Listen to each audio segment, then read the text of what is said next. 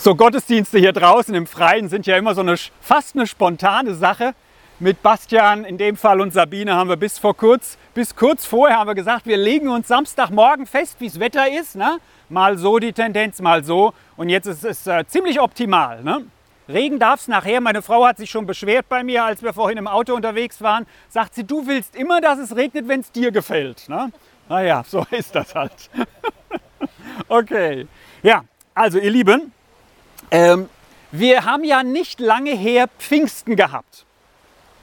Und ich habe selber, als ich gepredigt habe, immer so ein bisschen auf Pfingsten Bezug genommen oder ein bisschen stärker, so von dem, einem der drei großen Feiertage, die wir haben. Ja, Weihnachten, Jesus kommt in die Welt, Ostern, Jesus ist für unsere Sünden gestorben, auferstanden und dann Pfingsten, der Heilige Geist kommt. Und dann habe ich in der Bibel einen Text äh, mir als Grundlage genommen, habe ich gesagt, ich will mal darüber sprechen, wie die Christen gelebt haben in dieser Gemeinde kurz nach Pfingsten. Das ist ja so eine optimale Zeit gewesen. Und äh, ich habe auch darüber schon mal die ein oder andere Predigt gehalten, aber ich dachte mir, ich will mal einfach herausfinden, warum haben die so eine Hammergemeinschaft gehabt damals? Ich lese mal Apostelgeschichte, zweites Kapitel, ab Vers 42, wie das beschrieben wird, bis zum Ende des Kapitels. Sie aber, also die Gemeinde, nachdem Pfingsten war, Petrus gepredigt hat, 3000 gläubig wurden, eine Taufe war, da hätte das Primwasser nicht ausgereicht für die 3000. Heißt es, sie aber hielten fest an der Lehre der Apostel und an der Gemeinschaft, am Brechen des Brotes und am Gebet. Und die Furcht erfasste alle, Viele Zeichen und Wunder geschahen durch die Apostel. Alle Glaubenden aber hielten zusammen und hatten alles gemeinsam. Güter und Besitz verkauften sie und gaben von dem Erlös jedem so viel, wie er nötig hatte. Einträchtig hielten sie sich Tag für Tag im Tempel auf und brachen das Brot in ihren Häusern. Sie aßen und tranken in ungetrübter Freude und mit lauterem Herzen priesen Gott und standen in der Gunst des ganzen Volkes. Der Herr aber führte ihrem Kreis Tag für Tag neue hinzu, die gerettet werden sollten. Sie waren also, heißt es hier, täglich zusammen. Aber sie waren nicht nur täglich zusammen, wisst ihr, das kann man ja verordnen. Ne? Man könnte ja jetzt verordnen, wir machen die Gemeinde, in der wir täglich zusammenkommen. So, Montag, Dienstag, Mittag, also keine Zeit mehr für was anderes, wir kommen täglich zusammen. Könnte man verordnen. Aber was ja hier geschrieben steht, ähm, sie waren mit ungetrübter Freude zusammen. Wenn ich euch also jetzt verordnen würde oder mir selbst, jeden Tag zusammen zu sein, Fußball-Europameisterschaft hin oder her, ganz wurscht, ja, dann würdet ihr wahrscheinlich nicht mit ungetrübter Freude da sitzen, sondern denkt, wie kommt er aus dem Laden wieder raus? Ja? Und äh, mit lauterem Herzen. Das heißt, die waren offenbar so zusammen, dass alles wirklich optimal war. Optimal. Und am Anfang dieser Verse, da wird ja von den vier Säulen der Gemeinde berichtet, da hielten sie fest daran, dass Lehre der Apostel da war, also Predigt, sie haben gehört, was hat Jesus gesagt, ja, wollten das mehr verstehen. Dann Gemeinschaft, sie waren zusammen und innerhalb des Geme der Gemeinschaft hatten sie das Abendmahl und hatten Gebet. So, sie hielten fest. Bei diesem Wort bin ich erstmal festgehangen, als ich hier über die Predigt nachgedacht habe und habe gelesen, dass festhalten heißt, auch festhalten, wenn widrige Situationen kommen. Ja? Ich weiß nicht, wie es gestern den Ukrainern gegangen ist. Die widrige Situation war Tor Nummer 01. Dann kam widrige Situation Tor Nummer 02.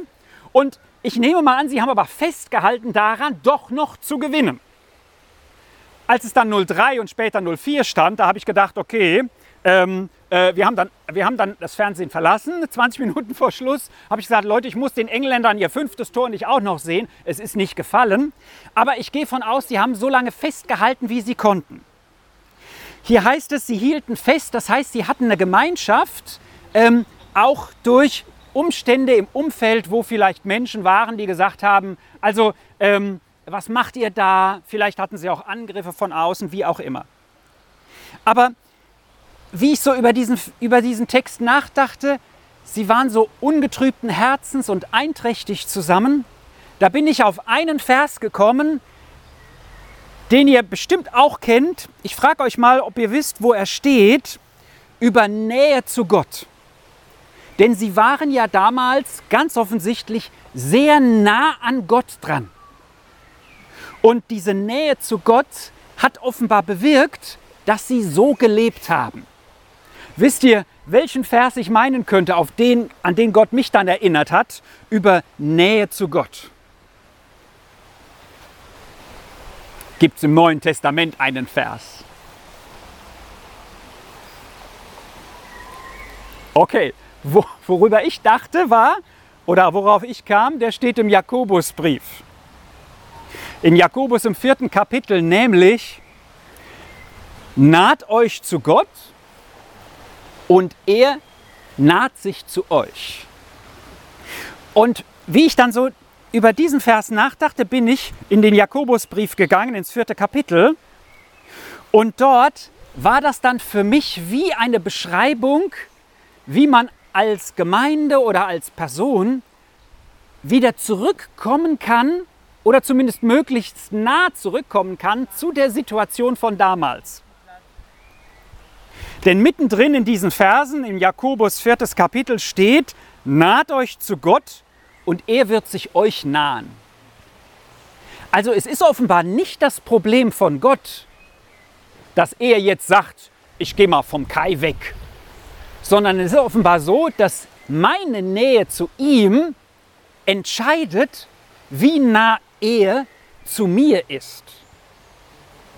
Und beim Jakobusbrief das ja andererseits wieder beruhigend wird offenbar eine Gemeinde beschrieben, die nicht so nah bei Gott war, sonst würde ja Gott nicht schreiben, naht euch zu Gott.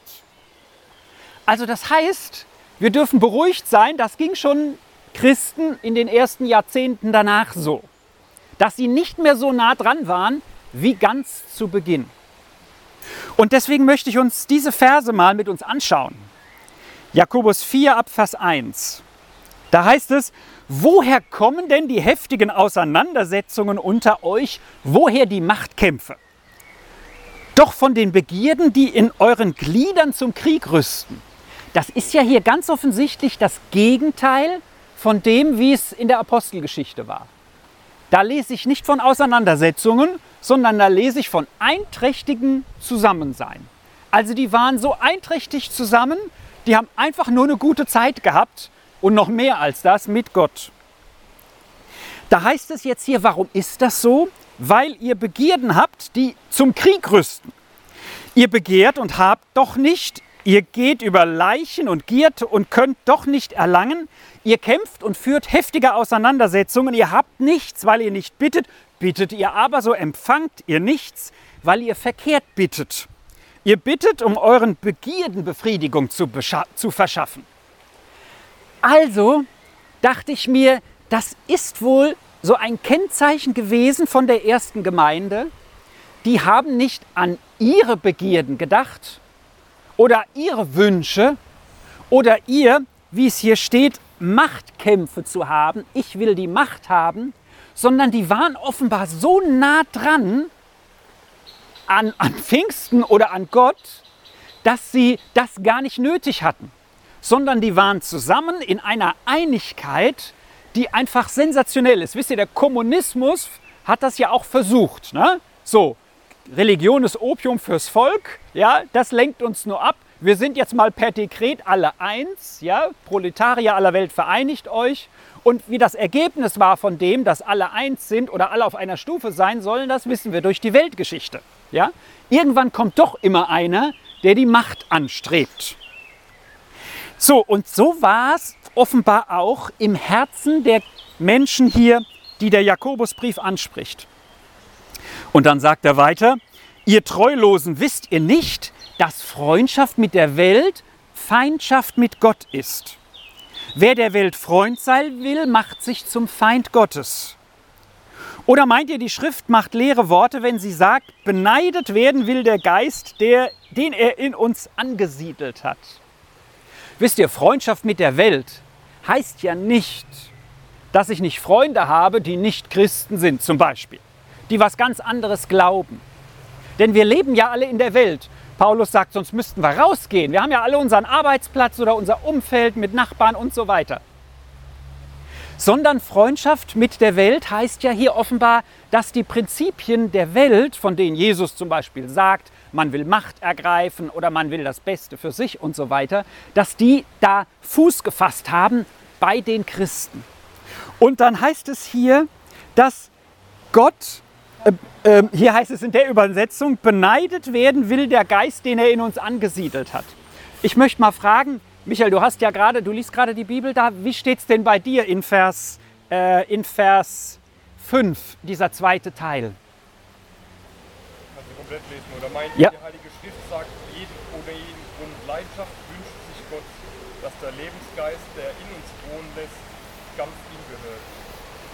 Also mit Eifersucht oder mit, wie heißt es dort, will, Dass der Lebensgeist, der in uns wohnt, der er in uns wohnen lässt, ganz ihm gehört. ja.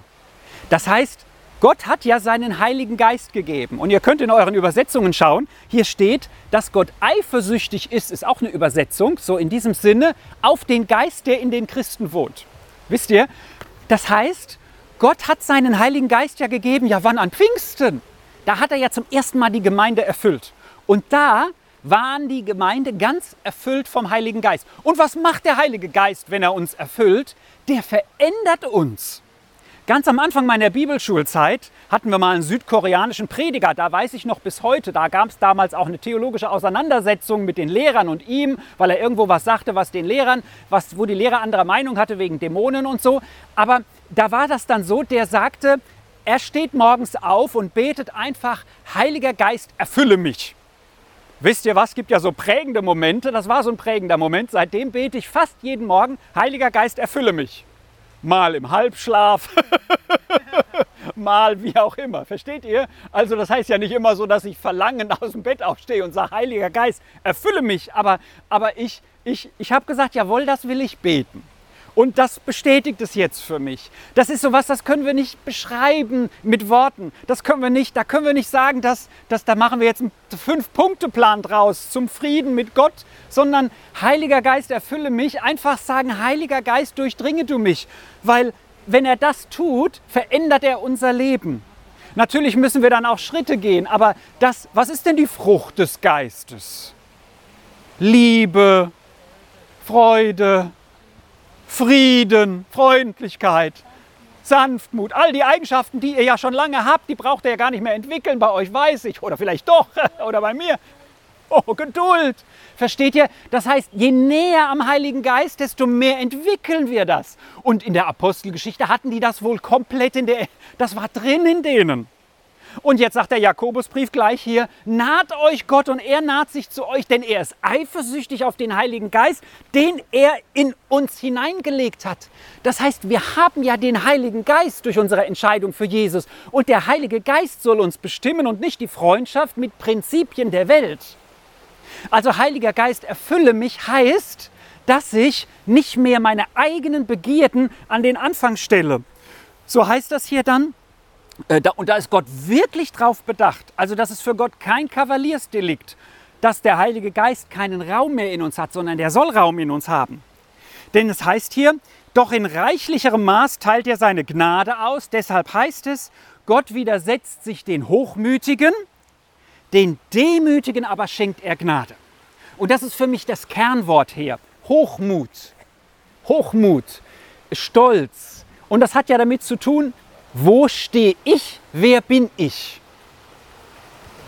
Stattdessen sollen wir demütig sein, denn da, denen schenkt er seine Gnade. Was heißt Demut? Demut heißt in Bezug zu Gott, dass ich unter ihm stehe, dass ich ihn brauche, dass ich ihn respektiere als höhere Autorität.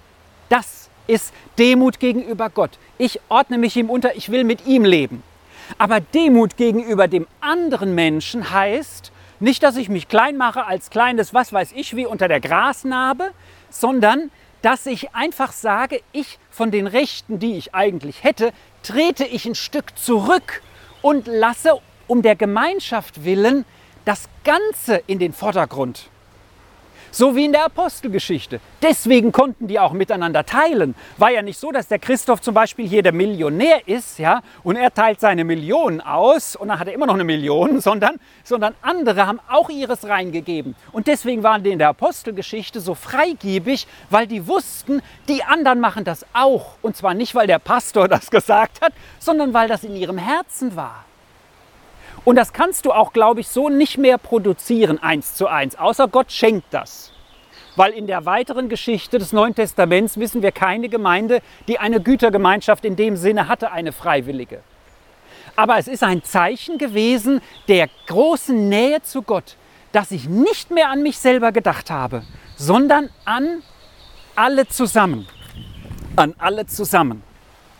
Und dann heißt es, ordnet euch also Gott unter und widersteht dem Teufel, der wiederum euch in den Mittelpunkt stellen will, denn so wird der Teufel von euch fliehen. Naht euch Gott, er wird sich euch nahen, Reinigt eure Hände, ihr Sünder, läutert eure Herzen, ihr Zweifler, wehklagt nur und trauert und weint, euer Lachen verwandle sich in Klage und eure Freude in Kummer, erniedrigt euch vor dem Herrn und er wird euch erhöhen. Wisst ihr, das ist so diese Aussage, dass Gott eifersüchtig ist auf den Geist, den er in uns gelegt hat. Er will, dass er zur Auswirkung kommt in uns. Und damit das wieder geschieht, deswegen sage ich, das ist kein Kavaliersdelikt, also keine Sache, die man mal so stehen lassen kann. Ja, habe ich halt gemacht. Sondern hier heißt es, wehklagt über die Situation. Das ist keine angenehme Sache. Ja? Äh, der Jakobusbrief sagt, wehklagt im Grunde über euch selbst, über eure eigene Gesinnung damit ihr zur Änderung kommt. Also es bedeutet, das zu erkennen für mich, wie tick ich da eigentlich innerlich und zu sagen, Herr Jesus, ich will, dass es anders wird. Und dann heißt es hier noch zum Abschluss ähm, in zwei ganz praktischen Versen, macht einander nicht schlecht, liebe Brüder und Schwestern. Wer seinen Bruder schlecht macht oder über seinen Bruder urteilt, der macht das Gesetz schlecht und urteilt über das Gesetz. Wenn du aber über das Gesetz urteilst, dann bist du nicht Täter, sondern Richter des Gesetzes. Einer nur ist Gesetzgeber und Richter, der kann retten und vernichten. Du aber, wer bist du, dass du über deinen Nächsten urteilst? Und für mich ist das so die Quintessenz von, von Gemeinschaft mit dem Teil, den ich zu bringen habe. Wie schnell urteilen wir über andere? Und ich glaube, derjenige ist am nächsten dran an Gott, der das nicht tut. Vielleicht gibt es welche, die haben so ein Herz der Leichtigkeit oder der, ja, ich so in der Nähe zu Gott zu leben, dass die das nicht so betrifft. Aber ich für mich merke das immer wieder mal, dass ich denke, wer ich alles bin, was ich alles kann und warum der andere so ist und könnte der nicht und sollte der nicht und warum macht der nur. Ich weiß nicht, ob es euch da manchmal so geht. Aber das ist das, wo der Heilige Geist in uns hineinkommen will und sagen will, überlass das mal mir. Jeder von uns hat ja seinen Startpunkt mit Jesus gehabt und sein Leben, das er mit ihm lebt. Und wer bin ich, dass ich zu beurteilen habe, warum ein anderer so oder so handelt? Das bringt doch mich nicht weiter und den anderen auch nicht, wenn er merkt, dass er hier nur irgendwie gerichtet wird. Sondern es geht um mich und meine Beziehung zu Jesus. Und ich soll mich ihm nahen und seinen Heiligen Geist durch mich wirken lassen. Und mit einem Herzen anderen gegenübertreten, das immer Hoffnung hat. So schwierig das auch sein mag das immer sagt, Herr Jesus, ich will die Menschen so sehen wie du. Da hat er schon auch klare Worte gesprochen, wie wir bei den Pharisäern wissen. Aber er war Gott, er wusste, was er sagt. Ich muss manchmal meinem Mund verbieten, etwas zu sagen, was ich denke. Und da wage ich, Herr, du weißt trotzdem, dass ich es denke. Und das ist ja die innere Gesinnung, die der Jakobusbrief hier anspricht. Das, was die erste Gemeinde ausgemacht hat, weswegen sie ganz in einer Einheit zusammen waren, im lauteren Herzen und sich einfach gefreut haben aneinander. Hier im Jakobusbrief heißt es, ähm, ihr begehrt und empfangt nicht. Das heißt, auf dem Weg, sich selbst ähm, so wichtig zu nehmen, also nicht demütig sein vor Gott und auch nicht in der Gemeinschaft im anderen, den anderen höher zu achten als sich selbst, da wirst du nie das bekommen, was du eigentlich suchst. Aber in der Apostelgeschichte haben sie es bekommen. Da steht nicht, dass sie was begehrt haben, denn sie hatten alles, weil sie so nah mit dem Heiligen Geist verbunden waren, weil sie so von ihm durchdrungen waren, weil sie, weil sie, ich sag mal, wir müssen uns auch auseinandersetzen über Dinge. Aber es gibt einen Unterschied zwischen über etwas auseinandersetzen, um das Beste daraus zu entwickeln, oder sich auseinanderzusetzen, um zu sagen, ich habe recht. Oder meine Meinung muss jetzt hier geschehen.